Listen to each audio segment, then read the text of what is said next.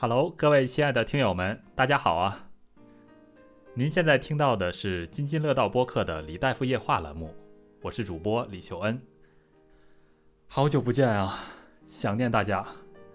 这一期延期了有点久啊，我们看我现在在群里都不敢说话，我怕被催更啊。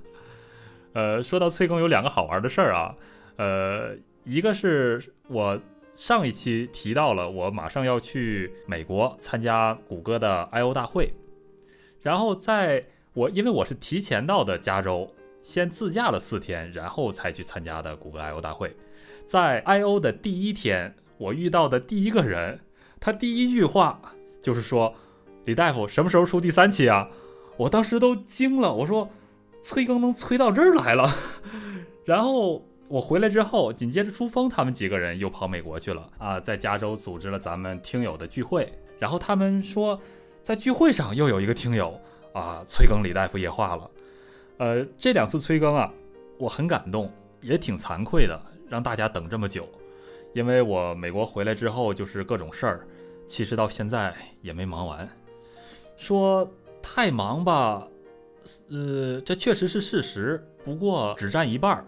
另一半拖更的原因就是，我很想说说对一些新闻啊、时事的看法、评论，当然是和本栏目有关的新闻啊，呃，但是我特别顾虑说造成一种说教的感觉，因为李大夫夜话，咱们这是一个情感的栏目，和其他的津津乐道子栏目啊，有一个很大的不同，就是在这个栏目里面没有绝对的正确和错误，咱比如说。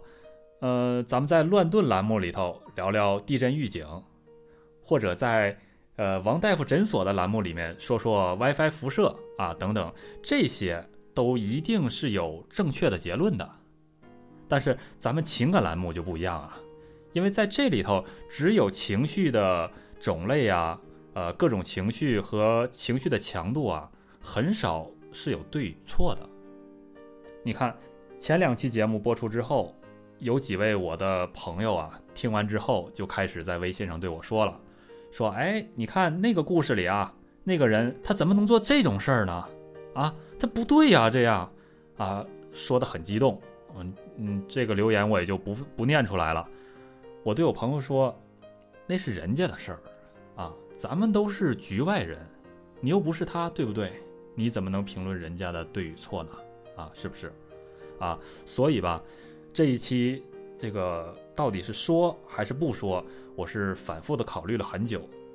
最初的想法是有两个新闻，我特别想好好的说一说啊，不吐不快。呃，反正今天我就说了，看看大家的反响吧。啊，那么今天这期节目呢，时间还是半个小时左右，我尽量控制啊。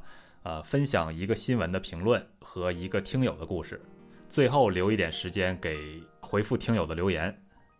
那么，我们现在就开始。首先啊，我要说的这个新闻啊，当然这有几个月了，现在可能不算新闻了。说是在上海的卢浦大桥上，有一个十七岁的男孩从车里冲了出来，然后就从桥上跳了下去。呃，他的母亲在后面奔跑着抓他，但是没抓住，这孩子就这么没有了。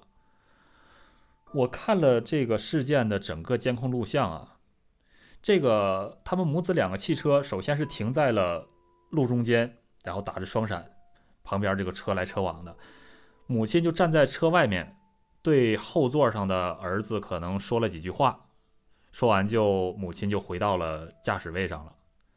几秒钟以后呢，呃，母子两个人就是几乎是同时从后座和驾驶位上就冲了出来。这个孩子就迅速地奔向了桥的边缘，半秒钟他都没犹豫就跳下去了。他的母亲就是一抓没抓住，然后母亲往桥下看了一眼，然后母亲就开始捶地痛哭。后来据报道说呀，这个孩子当天在学校里面和同学起了矛盾，本来心情就不是很好，又被母亲批评了一顿。这才一时冲动做出这样的傻事。我就试着去想这个孩子，他从拉开车门到坠地身亡，这期间也就是五秒钟，在这么短的时间里，他是什么样的心情？他经历了什么样的绝望，才能有这样的决心呢？我能理解到的啊，就是这个孩子他就是要报复母亲，他在那一瞬间要的就是让母亲连后悔药都没有，他用自己这条命去换母亲的一辈子的阴影。在我们成年人看来，这种行为是不是太傻了啊？不值得呀！就为这么一点受到的气，然后一点批评就这样了。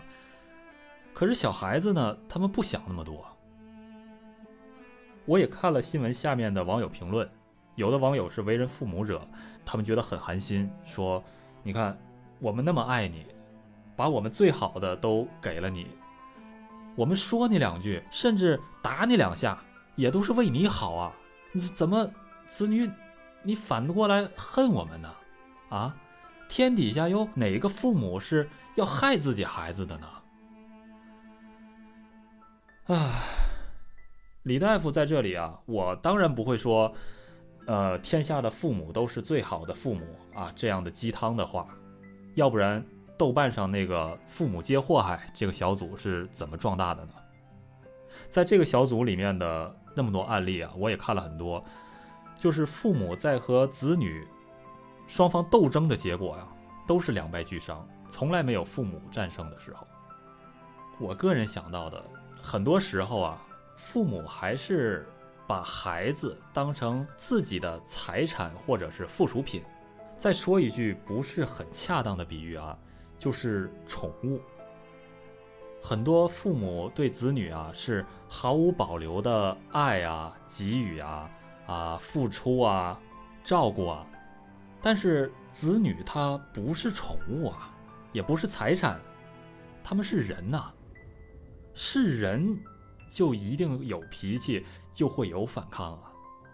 我在“父母皆祸害”这个小组里面看到了很多子女在怨恨父母，呃，他们在发泄。甚至诅咒父母的同时，都说了这么一句话：“说，你们把我生出来，征求过我的意见了吗？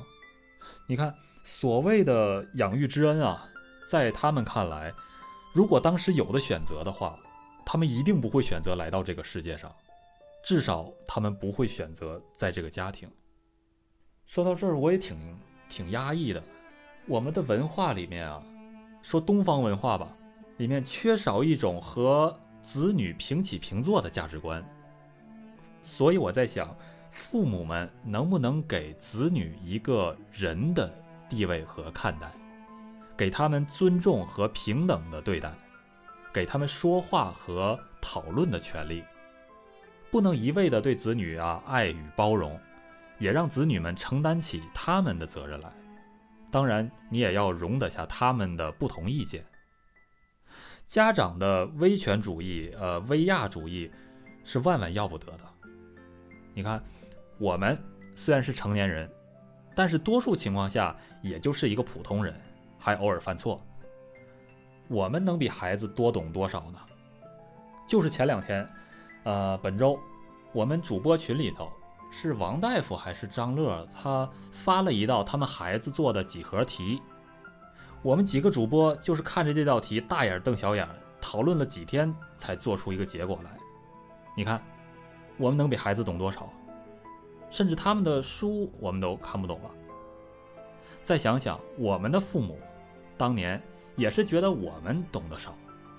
那现在看来呢？啊，我们还得告诉父母啊，微波炉是几乎没有辐射的，啊，手机是没有后备电池的。微信里什么什么样的文章，这些都是骗人的啊！我们还得这样嘱咐父母，所以你看，父母他未必就比孩子懂得多，因为周围的环境啊、知识都变化太快了。那么，我们真正能教给孩子的，其实是爱的教育。这四个字之前加亮提过，在 AV 的那一期，呃，有机会得请他来多谈一谈。呃，爱的教育，爱与尊重的能力。和思考的能力，我认为这几点才是在当今最需要的，而且我们的孩子在学校在外面是学不到的。哎呀，说了十分钟了，这个话题太大了啊！关于尊重啊，关于亲子教育啊，说十期也说不完，所以我今天就先说到这儿吧。我也不敢说太多，说多了真就成李大夫上课了啊！人家还得说我你在这儿纸上谈兵。呃，最近津津乐道播客呢也开始做了两期教育的内容，当然我就没参与了。今天我在这儿说的这些呀，呃，也没什么资格去评论别人，我都不认为自己有信心或者啊有能力能成为一个合格的父母。那很多时候我连自己呃生活。都没有做好呢，我怎么去教育别人啊？啊，李大夫在工作之外啊，从来不教育别人。第一，可能是没有义务或者懒得去说；第二，我不了解情况的话，我也就别说；第三，谁都不容易，是不是？哎呀，说完了。我估计这个话题啊，这个主题以后还会有。呃，另外一点就是，也是提醒大家，接上刚才这个案例，如果说我们。有了情绪想发泄的话，一定首先得保证人身安全啊！你看，像这位母亲作为成年人，她就不能控制自己的情绪，然后当场就发作了。你开着车呢，两边车流不断的情况下，你到中间就停车了，你挡道不说，这很危险呐！你说成年人的生活不容易，谁都不容易啊！面对压力、焦虑啊，这个绝对能理解。但是天大的事儿，你也不能让自己和他人的安全作为代价呀，对不对？你有情绪要发泄，你最起码你把车开下桥，然后靠边停好了，咱们再说呀。所以你看，如果说这个思想啊有缺失的话，肯定不只是一个方面，有很多方面都是连带着需要一块儿加强的。说完青少年冲动了，青少年不顾后果，成年人有没有冲动的呢？也有很多。实际上，写到这期节目提纲的时候，我突然想起来一个朋友。这个朋友啊，我这个朋友他也在上海，他也是不能很好的控制情绪，他也是在开车的过程中有了冲动的行为，最后他也上了新闻。按说啊，我的了解。他的人并不坏，他也很聪明，但就是这个脾气呀，很多人包括我，啊，劝了他很多次，啊，熟悉的朋友他就回一句你不用管，要不熟悉的呢，就是一顿臭损，没办法说不了。后来我们就再没联系了。嗯，当我再看到他的时候，已经是在新闻上了。嗯，我这位朋友现在很可能暂时听不到这期节目了。将来如果我能够再看到他的时候，我相信他会成熟很多。这个情绪控制啊，我真得和其他主播专门做一期，或者李大夫夜话单独再录一期。我本身的性格啊，我本身作为一个容易产生情绪的性格啊。经过长期的锻炼，现在已经很少能有特别强烈的情绪了。当然，我的人生经历比较多啊，身经百战了，各种案例见得多啊。呃，我可以在这里教给大家一个对情绪的处理办法，这是我当年的情绪老师他教给我的。说，如果你感到情绪在一点点的上升上来了，马上停一下，先想想这个情绪对事情有没有帮助。如果有帮助，那就继续；如果没有，那马上喘口气，喘口气再来。我在十年前啊，是一个能开会拍桌子的性格。经过这么久的锻炼，现在已经很少很少显示出愤怒了。这个方法我认为是很有效的，大家在情绪波动的时候不妨试一试。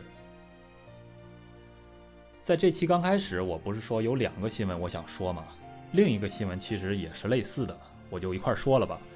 这也是一个中学生的跳桥事件，这两个事件是前后脚，是哪儿的我忘了，嗯，好像是湖北吧。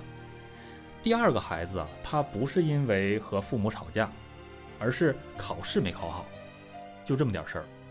家人给了他太大压力吗？可能吧。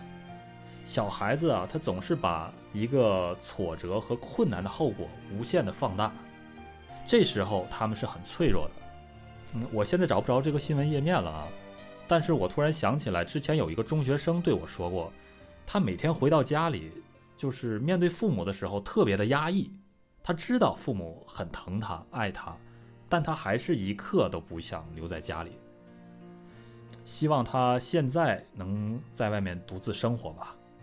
如果他意识到父母盖在了自己思想的天花板上的话，就争取早点独立生活吧。好嘞，最后读一封信来结束这个话题，不然真的越来越像上课了啊！开播三年来，我只收到一个听友的吐槽，他就说我太像老师在上课了啊。好，那读完这封信就先下课。一位国外大学女生给父母的信。亲爱的爸爸妈妈，我过得挺好，请放心。抱歉，最近发生了好多事情，没能给你们写信。现在我都忙完了，可以给你们总结汇报一下了。首先是前几天，我的室友烧水把公寓点着了，还好我跑得快，从四楼跳了下来。呃，不过你们不用担心，我的骨折和脑震荡都已经基本恢复了，现在我开车甚至比以前还快呢。这都要感谢当时救了我的那个人，他看我公寓烧了没地方住了。就让我住在他家里，啊，经过几个月的朝夕相处，我发现他是个好男人。我们在抓紧选结婚的日子了，因为我的肚子慢慢的能看出来了。呃，最近我们唯一不顺的事情就是我们没能通过婚前健康检查，因为他的身体有一些问题，医生也正在给我们治疗。啊，这都不是困难，因为我的未婚夫很上进，他说这点性病是不会影响他回到他的家乡上战场的。所所以，我们过得都很好，请放心。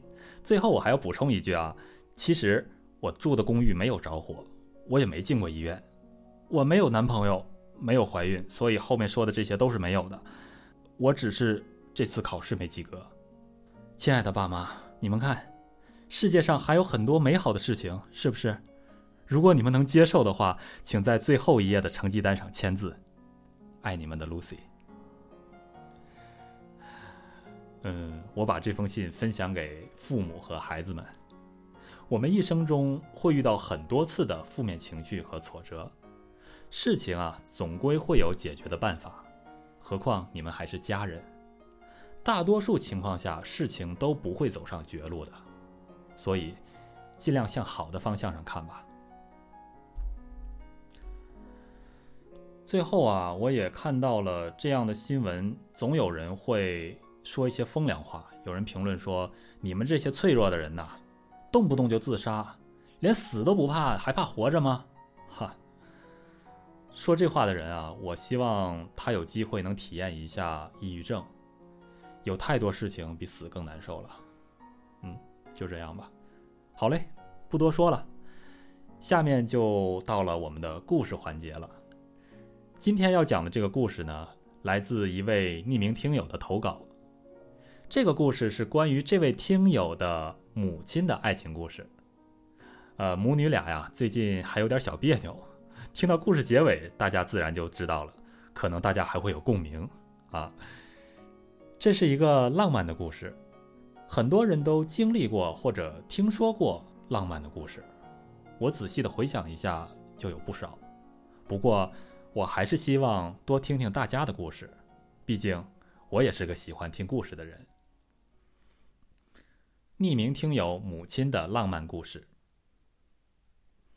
先说背景，我的外公和外婆都是丧偶，各带了一个女儿，然后他们经人介绍在一起了。虽然我外婆的家人不愿意让她改嫁，但是外婆还是毅然决然的嫁给了外公。外婆的婆家在他们当地的庄上比较有势力，就欺负外婆和外公，他俩没有办法。就搬到了旁边的庄。当然，因为这个事儿啊，外公外婆家里就一直很窘迫。我妈小时候想上学，但是家里没有钱啊，于是那个时候我妈就背着弟弟去学校门口听课。我妈七岁那年生了一场大病，看了好多的医生都说没救了。我外公很喜欢我妈，就问我妈说有什么愿望。我妈说她最大的愿望就是上学。我外公说，只要你病好了，就送你上学。可能真是有奇迹吧，我妈的病真就好了，我外公也就遵守承诺，送她上学去了。在学校里，我妈学习很认真，她的文化成绩和体育都好，她还参加了排球队、篮球队。还学习了舞蹈和唱歌等等。总之，我妈是学校里的风云人物。考高中的时候，整个庄就我妈一个女生考上了。到了考大学的时候啊，那个时候是要推荐上大学的，但是由于我外婆婆家的阻挠，我妈就没有被推荐成功，所以很可惜，我妈就没上大学。在那个时代啊。我妈的学历算是很高了，高中毕业之后，我妈就在他们大队做会计，算粮啊，算钱啊。有一年，他们大队来了一个男生，是部队退伍的文艺兵，他们俩就很有共同语言，就这么成了好朋友，脾气也相投，还都热爱音乐，两个人又都是青春年少，就这么相爱了。我妈说，那个时候。是他这辈子最开心的一段时光。工作完，两个人就在河边聊天、唱歌、跳舞。慢慢的，他们的恋爱就被家人知道了，但是男人的家人不同意，我外公也不同意，因为男生家的人和我外婆婆家的人是有关系的，所以这两边都不同意他们的婚事。尽管是这样。他们也试着在坚持，后来因为风言风语和我外公的意见，然后我妈不得已去了市里的纺织厂上班。那个男生家里在市里的银行有关系，于是那个男生也去了市里的银行上班。他们就这样维系着爱情。最终，那个男生家人给他找了一个老婆，必须要结婚了，然后。这个男生过来找我妈，告诉我妈，他会在火车站等她，等她三天。如果三天我妈都不来，他就回去结婚。我妈说，当时她想了好久，如果她跟那个男生私奔了，我外公一家人都会被指着脊梁骨，再也抬不起头了，她可能就再也没有父母和家人了。在那三天里。我妈每天都去火车站，哭着看着那个男生在等着她。那个男生等了三天，我妈就看了三天。那个男生回家结婚了。结婚后，他没有碰过他的老婆。他心里还是想着我妈。他老婆知道了这个事情，天天来我妈纺织厂找他闹。我妈那个时候真的很崩溃。在这个时候，有人给我妈介绍对象，这个对象就是我爸。他跟我爸见面三天后就决定嫁了，因为我爸在的地方很远，远到他从来没听过。他想这样才可以真正的成全那个男生，于是我妈就这样嫁给我爸了。他们结婚的头几年。那个男生还是不停的在找我妈，但是没有人告诉他我妈的消息，他从他的生命中消失了。在我十八岁那年，他们又见了面。回来之后，在我十八岁生日的时候，我妈给我讲了这个故事。我问他：“你后悔吗？”我妈说。因为有我这个女儿的存在，他不后悔，而且那段感情一直存在他的记忆中，他很幸福。十八岁那年，是我妈第一次跟我说起她的爱情，也是最后一次。其实，在我十八岁之前，我爸就知道了这件事，他俩闹过好几次离婚。最终都因为我和我弟弟，他们选择了在一起。十八岁那年，我妈讲过这个故事之后，他们就再没为这件事吵过架，也没有提过离婚。这件事就这么埋在了我们所有人的心里。但是，因为这件事，我相信爱情的存在，也相信真正的爱情绝对不是自私的。故事讲完了，我长叹一声说呀，这也是一个没有结果的爱情啊。这位匿名听友说，当然没有了，要是有结果的话，我就不存在了呀。我说。你和老妈提过她的故事要上咱们的播客吗？我很想听听她的总结语，因为在每个故事结尾处，我都会邀请主人公做一个一句话的总结。匿名听友说：“我不能问啊，最近老妈在生我的气，都不想跟我说话，因为什么？还能因为什么？因为我不结婚啊！”唉，我又长叹一声。这样的情况现在太多了。听友说，我现在只能跟他陪笑了。等我要结婚的时候，我妈才能不生气了吧？于是我俩共同哀叹：老一辈的想法还是很难改变啊。哎呀，说起催婚啊，这又是一个大话题了。今天先不深聊啊，先讲完这个故事就 OK。呃，今天讲完这个故事之后呢，李大夫的库存里还有四个故事。而且都是关于情感的，所以大家想投稿的话，现在就可以投稿了。呃，在节目最后我会说一下投稿的办法。呃，现在这点时间呢，先来念一些听友留言吧。听友真相大白啊说，感觉像在读散文或诗，如果平语化一点，听起来啊，如果平语化一点，听起来会更好些。OK，这位听友，你看这一期我做了一些调整，这个风格可以吗？呃，听友 Cluster 说听情感节目果然很不错，又找到了以前中学睡前听收音机的日子，点赞初恋的味道。OK，李大夫收到了。听友卫星说，请狗叔和李大夫多录节目。呃，我尽量，然后我手动艾特狗叔。听友。Best Tony，Best Tony，啊哈，小白，啊说，程序员的好朋友李大夫，推测李大夫有两个前任，你说少了。呃，听友 Carlo 师说，讲完故事做点深刻的评论或建议，稿件应该不会少。嗯，听友 Eric Cartman 说，适合夜间听是吗？我马上暂停了啊，晚上配个床头灯再听。另外，我还单独对听友蓝与黑说一声，你说对了，我当时所在的那家店名。OK，这条留言只告诉你。最后一个留言有点长，来自听友四二，他说：“我有个事情是这样的，我二十三岁已婚，他二十一岁，呃，怀孕七月有余。”河南部分地区结婚较早，倒霉的是我就在这一部分。五月二十三号下午六点十三分开始无理取闹，我们跟爸妈生活在一起。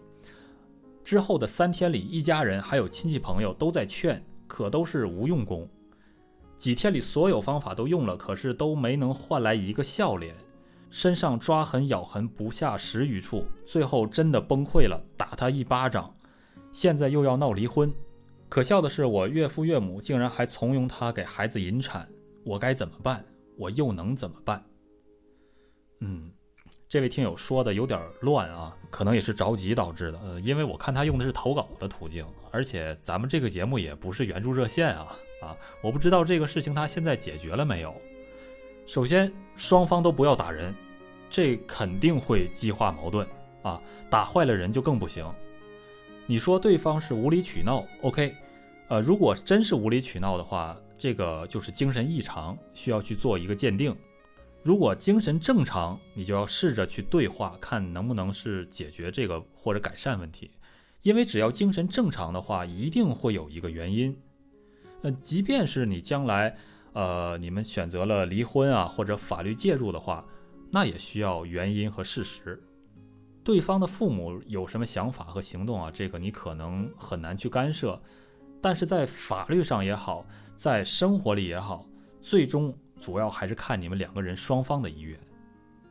所以吧，以下是几点建议。首先，重复一下啊，第一，禁止暴力，绝对禁止，精神暴力也不行。第二，尽量对话，找出原因去解决它。如果找不出来，或者暂时解决不了，或者双方都不让步的话，你再去考虑下一步的介入，呃，法律啊，或者是精神鉴定啊，还是其他的，你要自己去拿主意。然后下面两点就是，可能由于一些原因啊，暂时你做不到，这不是错，但是如果能做到的话，会对双方关系更好。呃，第三点就是最好是和双方父母分开住，独立去运营自己的生活。最后呢，就是两个人都应该保持独立思考。实际上，这和上面的一样，因为这是两个人的事儿，人多了未必有帮助。如果最终分了的话，在法律上也只需要你们两个人的陈述。如果最后和好继续过日子的话，也需要你们两个人总结经验啊，将来如何去做得更好，避免这样的摩擦。所以吧。无论最后结果如何，希望你们都能有所成长，这是重要的。哎呀，这样的事儿每天都在发生。有朋友问我说：“你每天面对的就是这些破事儿，不烦吗？”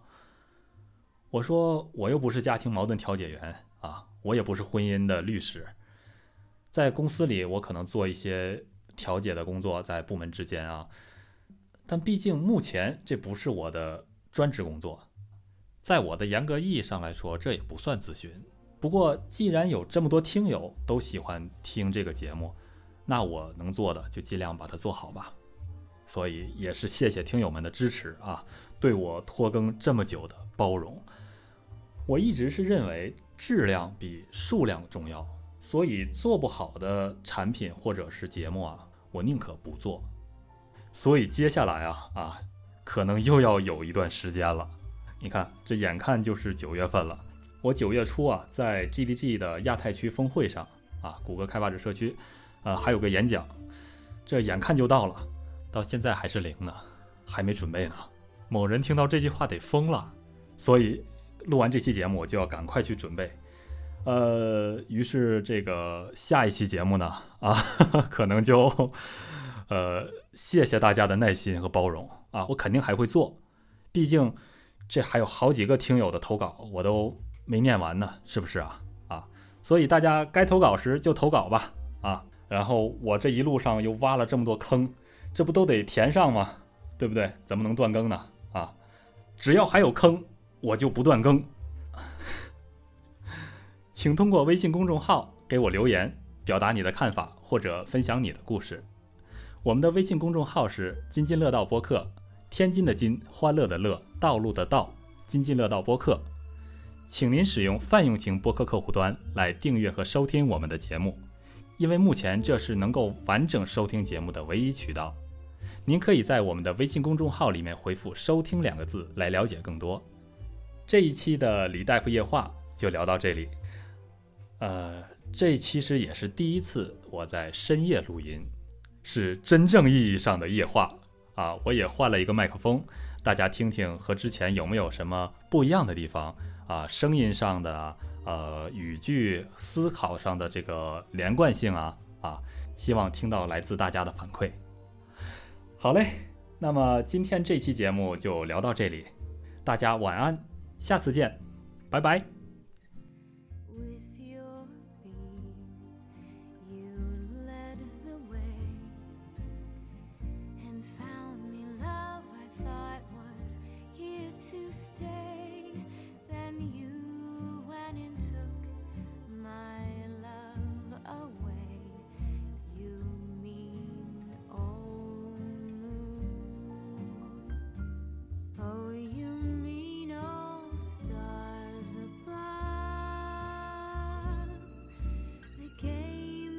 you please.